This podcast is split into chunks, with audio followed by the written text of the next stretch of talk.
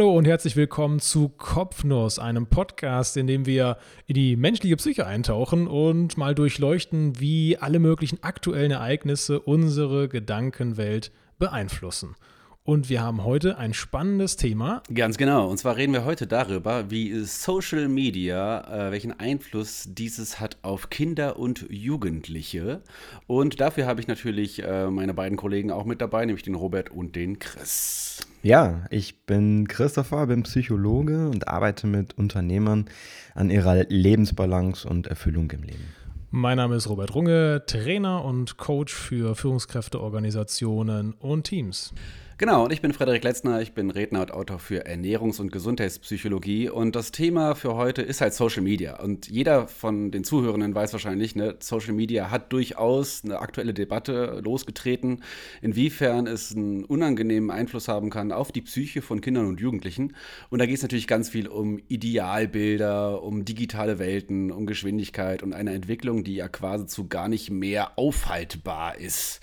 Und äh, ich werde mich heute mit dem Robert und mit dem Chris genau über dieses Thema unterhalten. Also welchen Einfluss gibt es? Wir machen ein bisschen Deep Dive, schauen uns an, was, zu, was für Hintergründe gibt es, die relevant sind.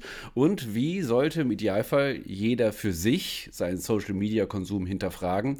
Aber wie können wir eben auch gesamtgesellschaftlich schauen, äh, dass es eben bei, bei Kindern und Jugendlichen und eben auch Heranwachsenden nicht wirklich zu einem echt ernsthaften Problem wird.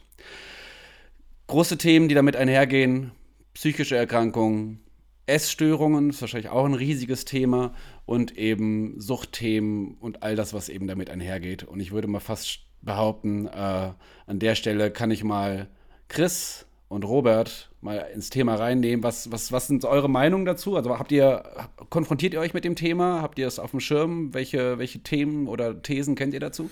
Ja, ich glaube, dass das äh, Thema Social Media halt von vielen Seiten irgendwie beleuchtet wird. Ne? Und ähm, gerade auch Eltern sehe ich, die dann entweder so ganz extrem daran verfallen, ihren Kindern das zu verbieten, weil es ja böse ist und schlecht ist und das selber aber eigentlich die ganze Zeit nutzen. Also ich habe so ein bisschen das Gefühl, dass oftmals diejenigen, die meisten am Handy hängen, äh, dann ihren Kindern das ganz restriktiv irgendwie äh, äh da ganz restriktiv mit umgehen.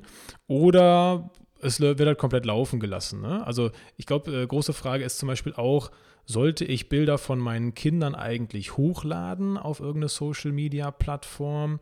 Ähm, und wie sollte ich da den Konsum bei meinen Kindern irgendwie einschränken, regulieren? Das sind eigentlich so die Themen, wo ich das äh, so aus der Perspektive der Eltern hauptsächlich mitbekomme. Ja, das ist ein sehr, sehr spannender Punkt, den du anbringst. Also gerade das der Gebrauch der Social Medien oder sozialen Medien der Eltern halt relativ hoch ist, obwohl sie den Kindern so sagen, ja, komm, seid mal nur eine Stunde irgendwie so am Tag am Handy und daddeln dann äh, die Kids mittlerweile ja so fast sechs, sieben Stunden am Handy, wenn sie mal die Bildschirmzeit wirklich scannen.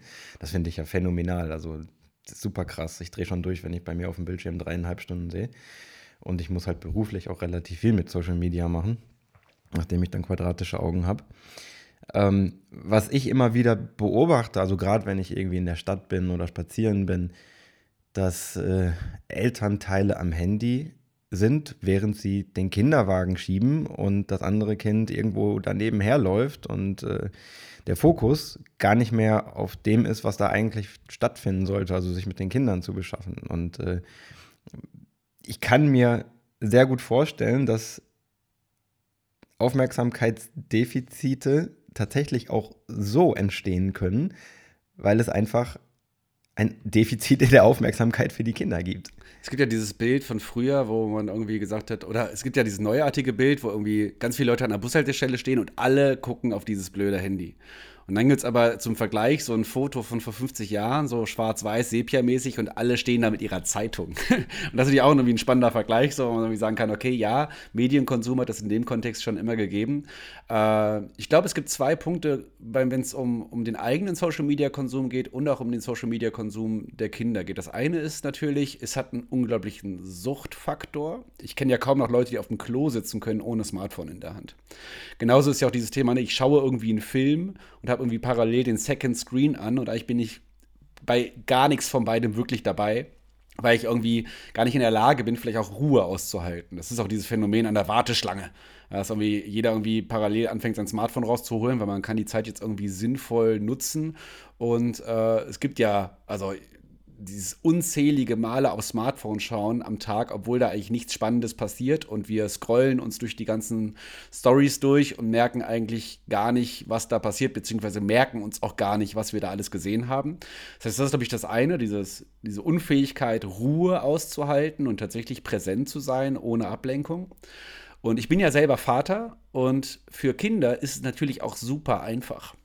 Also ich erwische mich auch selber, ne? Sitzt man im Restaurant, das Kind ist unruhig. Und wenn man dann mal den Moment hat, wo man sagt, ach komm, jetzt so ein bisschen mehr Ruhe war echt angenehm. Also gestern waren wir zum Beispiel beim Arzt und wir, äh, das Kind war halt dabei und wir hatten halt ein Gespräch mit dem Arzt. Und dann haben wir tatsächlich auch der Tochter einfach das Smartphone gegeben, damit wir halt mal in Ruhe ins Gespräch gehen können. Und das sind natürlich so, so kleine Momente, wo man eben merkt, ja, es ist ein einfacher Umgang mit Kindern, wenn man seine Ruhe haben möchte, weil, wenn man selbst überfordert ist.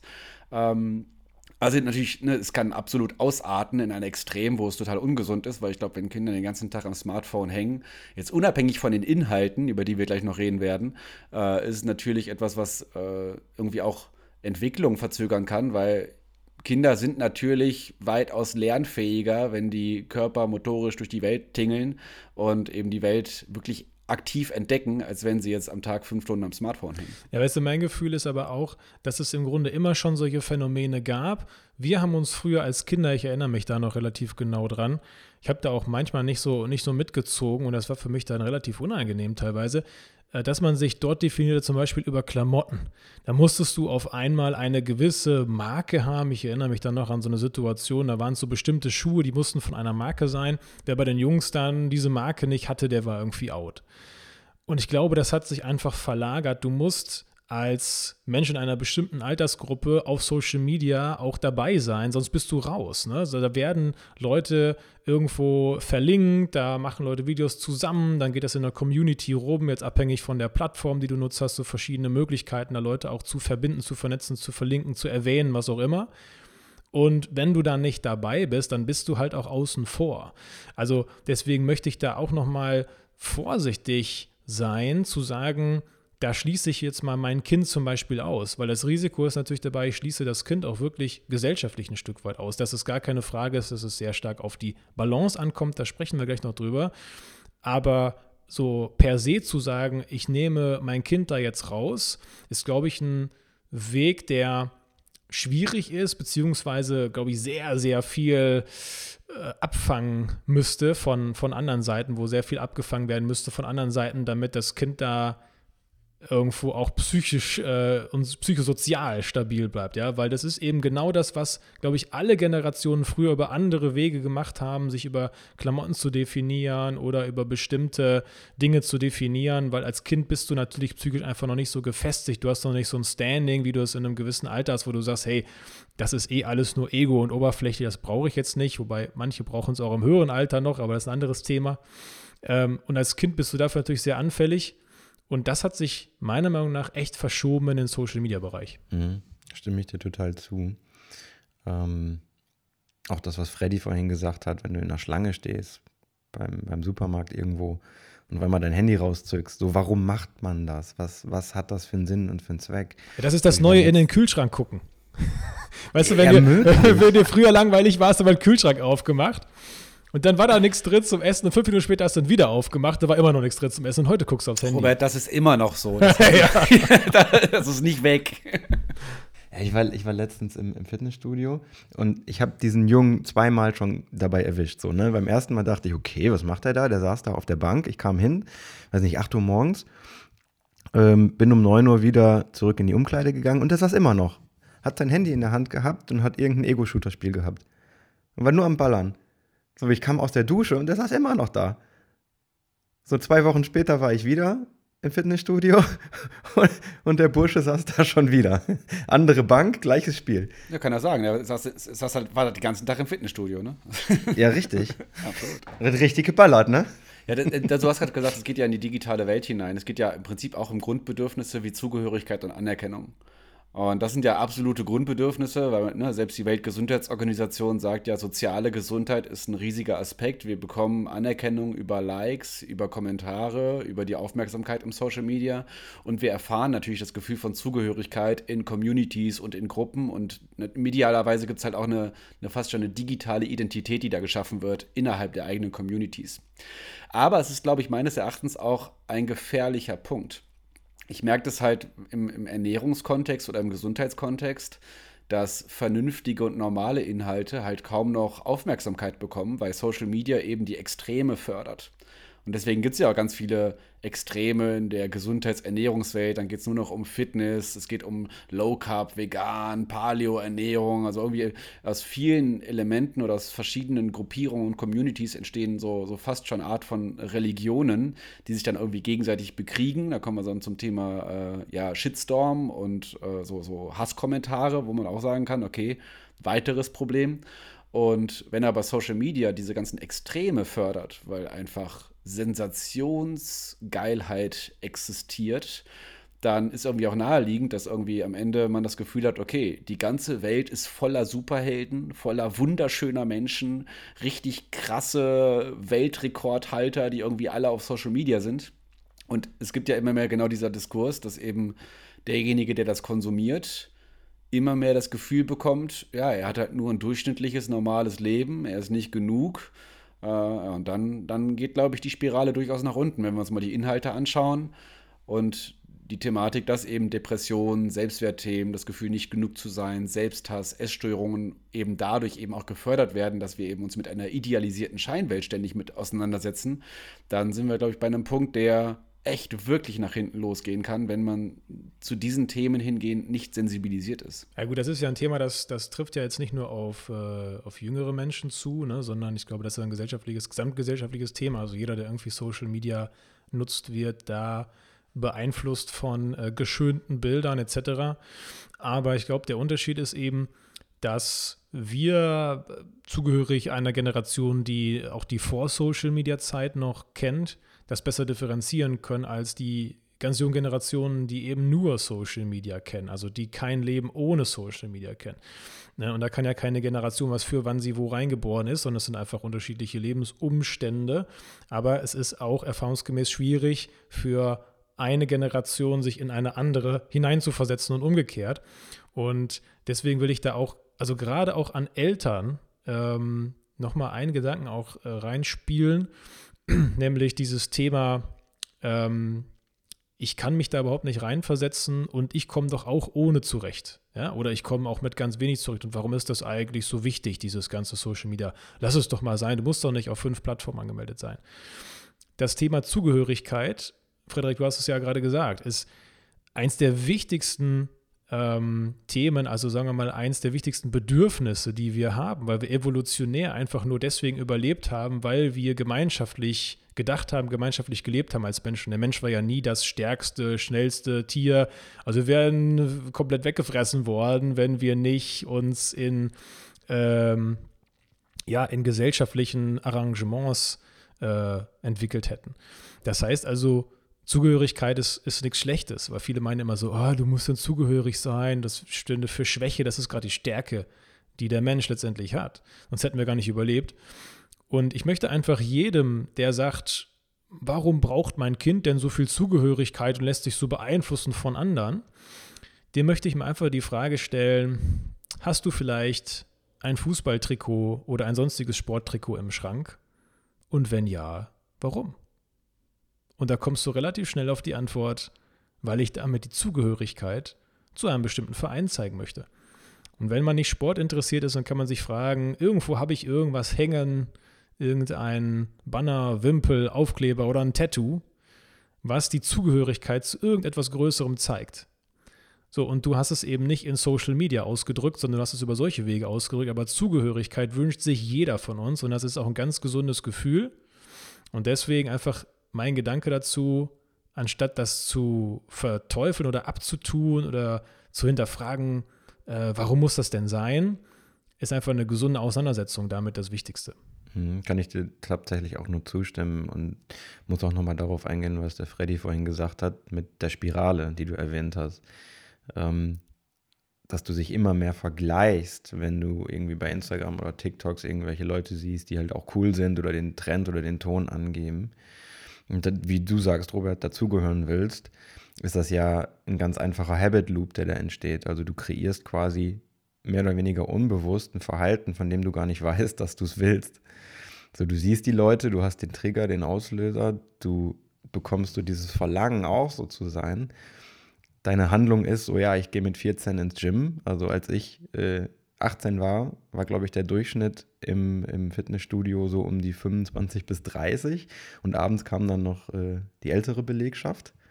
Und heute, wenn, wenn ich irgendwie ins Fitnessstudio gehe, ey, die ganze Zeit rede ich hier vom Fitnessstudio, ähm, sind die Leute irgendwie da ab 13, 14. Und das ist krass, was sich da verändert hat. Und meiner Meinung nach auch maßgeblich durch Social Media bestimmt. So und äh, dadurch wird zum Beispiel das Selbstwertgefühl auch maßgeblich durch die körperliche Erscheinungsform geprägt. Ne? Und das zieht sich dann immer weiter und so gibt es halt ganz viele von diesen Loops, ohne zu wissen, warum sie das machen, was sie das wie, warum sie das machen, was sie machen. Deswegen ist, glaube ich, auch dieses Thema gesunde Balance unglaublich wichtig, weil klar, ne, das Bedürfnis nach Zugehörigkeit ist gesund und vollkommen normal. Aber ich sag mal, das Musterbeispiel, wo dieses Bedürfnis unangenehm und ungesund werden kann, ist halt Mutproben. Mutproben ist halt dieses, ich will Anerkennung, ich will Zugehörigkeit zu einer Gruppe und plötzlich werde ich sehr unvernünftig, mache sehr dumme Dinge und viele Mutproben sind eben auch schon tödlich geendet. Und das ist eben auch die Frage, ne, zu welcher Gruppe will ich dazugehören und an welcher Stelle kann es eben zu einem sehr ungesunden Verhalten werden. Wenn mein Vorbild super dünn, total durchtrainiert und äh, operiert ist und keine Ahnung was. An welcher Stelle birgt es eben, dass es den Drang erzeugt, sich selber operieren lassen zu wollen. Wir haben immer mehr Schönheitsoperationen in der heutigen Zeit. Wir haben immer mehr Essstörungen. Wir haben immer mehr normalgewichtige Mädchen, die ihren eigenen Körper ablehnen und als ekelhaft empfinden.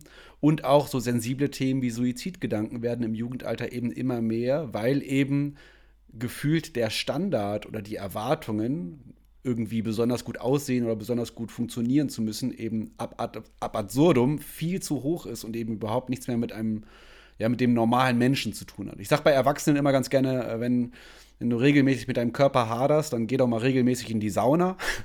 dann siehst du mal, wie normale Menschen aussehen. Ja, das ist vielleicht auch gar nicht mehr so schlimm. ähm, einfach um, um dieses, diese Idealbilder ja zumindest hier und da immer wieder zu hinterfragen, weil Filter, also das, was vor ein paar Jahren noch Photoshop war und irgendwie äh, Germany's Next Top Model ist halt heute ähm, der eigene Instagram-Filter und der Fitness-Influencer. Und diese Themen sind einfach omnipräsent und begleiten uns den ganzen Tag immer und immer wieder. Und äh, ich habe letztens noch mal was gelesen, dass von fast 50 Prozent aller Leute, die sich zum Beispiel mit, mit gesunder Ernährung auf Social Media befassen, 50 Prozent von denen zeigen, zeigen starke Tendenzen zu gestörtem Essverhalten. Also so Orthorexie, so dieses zwanghafte, sich gesund ernähren zu wollen, Angst zu haben oder nicht genießen zu können, Angst vor Zucker zu haben und so weiter. Das sind dann schon Zahlen, wo man sagen muss, okay, gesamtgesellschaftlich nicht so gesund, würde ich behaupten. Aber da kommt es eben auf diese gesunde Balance an, weil Social Media macht natürlich auch mega viel Spaß und kann total genussvoll vonstatten gehen. Und das Verbot, ne, das darfst du nicht, das ist falsch und böse, führt halt auch zu nichts. Weil Verbote machen die Dinge einfach noch interessanter und dann äh, entsteht nur noch eine größere Affinität, dann sich diese Dinge zu geben, wenn man eben gerade mal nicht kontrolliert wird. Aber es ist äh, ja, es gehört natürlich dazu. Es gibt ja auch noch weitere Faktoren, die dieses Thema Leistung befeuern. Ne? Also das ist gerade von, von Leistung so ein bisschen gesprochen und man konnte es so rauslesen. Also, dass ich versuche, besondere Leistung zu erbringen, weil ich jetzt einen besonders tollen Körper habe, ich besonders trainiert bin, besonders fit bin und dann schon wieder kommt dieses Wort auch, ne? besonders leistungsfähig bin und das auch irgendwie demonstrieren kann. Es kann irgendwie in alle möglichen Richtungen gehen, auch so, äh, ja, ich muss jetzt zeigen, wie gesund ich mich ernähre. Und das hängt auch davon ab, wie sehr ich gerade als junger Mensch das Gefühl habe, dass ich grundsätzlich so akzeptiert werde, wie ich bin, egal in welcher Situation ich mich befinde, oder muss ich immer erst etwas leisten, bis ich das Gefühl habe, dass ich etwas wert bin als Mensch. Und wir leben einfach in einer sehr stark geprägten ähm, Leistungsgesellschaft, gerade hier in der westlichen Welt. Das sieht in der östlichen Kultur ein bisschen anders aus, wo ich mich ja auch immer viel mit beschäftige. Da kann man immer schön die Unterschiede auch ableiten. Aber hier im Westen sind wir ja alle erst davon überzeugt, dass wir als Mensch was wert sind, wenn wir was geleistet haben. Und das geben unsere Eltern uns ja auch mit. Ne? Also wenn ich ein gutes, äh, einen guten Schulabschluss mache und dann noch eine gute Ausbildung oder ein gutes Studium, dann bekomme ich dafür dann immer auch Belohnung und Anerkennung und so weiter. Und irgendwann weiß ich vielleicht gar nicht mehr, was kann ich denn jetzt noch machen? Ja, und dann gucke ich eben, ja, dann muss ich meinen Körper besonders schön herrichten, ja, oder ich muss auf Instagram oder auf TikTok besonders viele Likes und Follower haben, weil auch dann kann ich mir sozusagen auf die Schulter klopfen. Das klingt jetzt so lapidar, aber das ist halt super tief verwurzelt, dass wir immer nach etwas suchen, was wir noch als nächstes erreichen können, um wieder Anerkennung, Wertschätzung und damit auch das Gefühl, etwas wert zu sein und vielleicht sogar das Gefühl, geliebt zu werden haben. Und dann gibt es wiederum Menschen, die haben von Haus aus etwas mehr mitbekommen, dass sie immer okay sind, egal was drumherum passiert. Ja, ob du äh, viele Freunde hast, viele Likes hast, ob du äh, präsent bist, ob du bekannt bist, ob du prominent bist, ob du viel Geld hast, ob du einen tollen Jobtitel hast, völlig egal. Du bist immer gleich viel wert. Ne? Und du erlebst halt im, im, im Leben unterschiedliche Situationen. Vieles hängt auch vom Zufall ab, sind wir mal ehrlich. Äh, und je mehr du das Gefühl hast, dass du immer okay bist, egal in welcher Situation du bist, desto weniger brauchst du diese ganzen Sachen auch. Desto weniger musst du dich überhaupt in diese Situation begeben und versuchen, das zu provozieren. Aber je mehr ich natürlich mitbekomme, dass ich nur Zuwendung erfahre, wenn ich gute Noten schreibe, wenn ich einen tollen neuen Job habe, wenn ich viel Geld verdiene, wenn ich einen großen Freundeskreis habe, wenn ich da das Gefühl habe, ich brauche immer etwas, dann werde ich mich natürlich auch mehr nach solchen Dingen umschauen und versuchen, das irgendwoher zu bekommen. Und das kann in ganz abstruse Situationen führen. Es klingt so ein bisschen, als wenn wir jetzt so schon Richtung äh, Abschluss gehen können, so nach dem Motto, ja, was wären denn so die wichtigsten Erkenntnisse oder wie können wir damit umgehen, um aus diesen Strudel oder aus diesen Entwicklungen, die wir aktuell haben, auch irgendwie einigermaßen sinnvoll entweder wieder rauszukommen oder auch in Zukunft besser damit umzugehen. Äh, habt ihr Ideen? Also was sind so eure was ist eure Quintessenz, wie wir im Idealfall in Zukunft dieses Thema für uns persönlich, aber auch für Kinder und Jugendliche äh, behandeln sollten oder können? Also ich sehe ja immer ganz klar, dass äh, alles sehr viele Möglichkeiten birgt. So die Art und Weise, wie du etwas benutzt, hängt halt von deinen eigenen Beschaffenheiten, Ursachen, Bedürfnissen ab und wie es sich dann für dich anfühlt. Grundsätzlich halte ich Social Media für sehr geil und für sehr möglich reich. Ähm, bin aber trotzdem dafür, sich zu hinterfragen, warum man das gerade macht, was man eben tut. Also woher kommt denn dieser, ja, dieser Gedanke, dieser Urge, das zu tun? Ähm, und wie ich vorhin kurz beschrieben habe, dieser Habit Loop, diesen einfach mal bewusst zu machen. So, was ist denn der Auslöser, dass ich das und das möchte und will und wie fühle ich mich danach? Und ist es wirklich das, was ich wirklich möchte und woher kommt das? Das einfach mal so zu hinterfragen und ins Bewusstsein zu rufen, verändert eben schon ganz viel. Ähm, und meistens auch die Gefühle, die damit irgendwie negativ verbunden sind. So, das wären, glaube ich, meine 5 Cent, die ich da mal einwerfen würde. Einfach Dinge zu hinterfragen und bewusst zu machen. Und dann kann man sie meiner Meinung nach auch äh, dosiert genießen. Also das mache ich ja genauso mit Social Media. Ja, ich gehe nochmal auf die Elternperspektive, um einen anderen Aspekt nochmal einzubringen. Also äh, finde ich sehr wichtig, sich da mit dem Thema auseinanderzusetzen mit seinen Kindern. Man könnte es vielleicht sogar auch in der Partnerschaft sehen, wenn ich also merke, mein Partner hat da vielleicht äh, einen gewissen übersteigerten Hang dazu.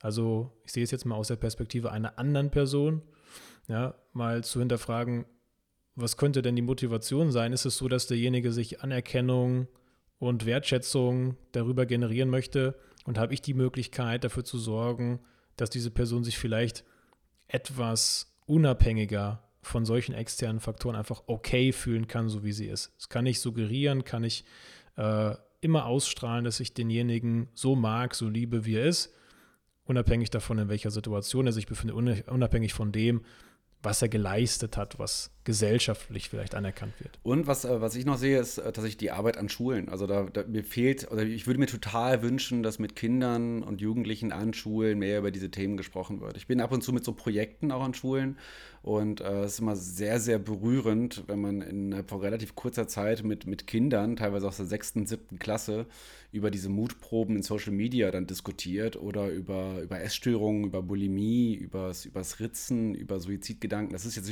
das klingt alles sehr, sehr hart. Aber das ist ja eben die Lebensrealität für Kinder, Jugend, Kinder und Jugendliche, dass sie eben sehr viel mit diesen Themen durchaus konfrontiert sind, ob sie wollen oder nicht.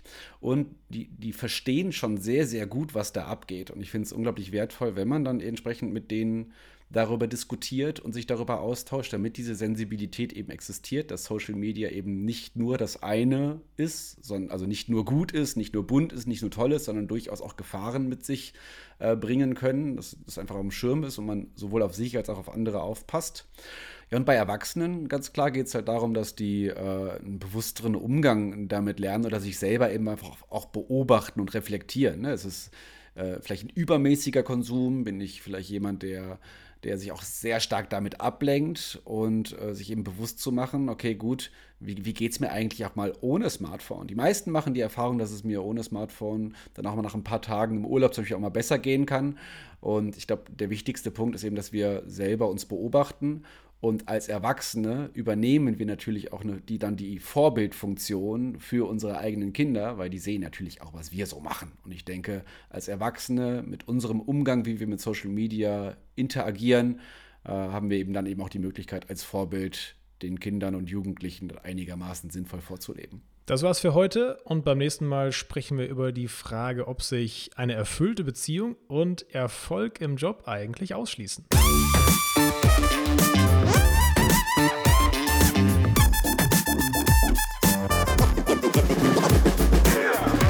Das war Kopfnuss, der Podcast mit Christopher Klaus, Frederik Letzner und Robert Runge.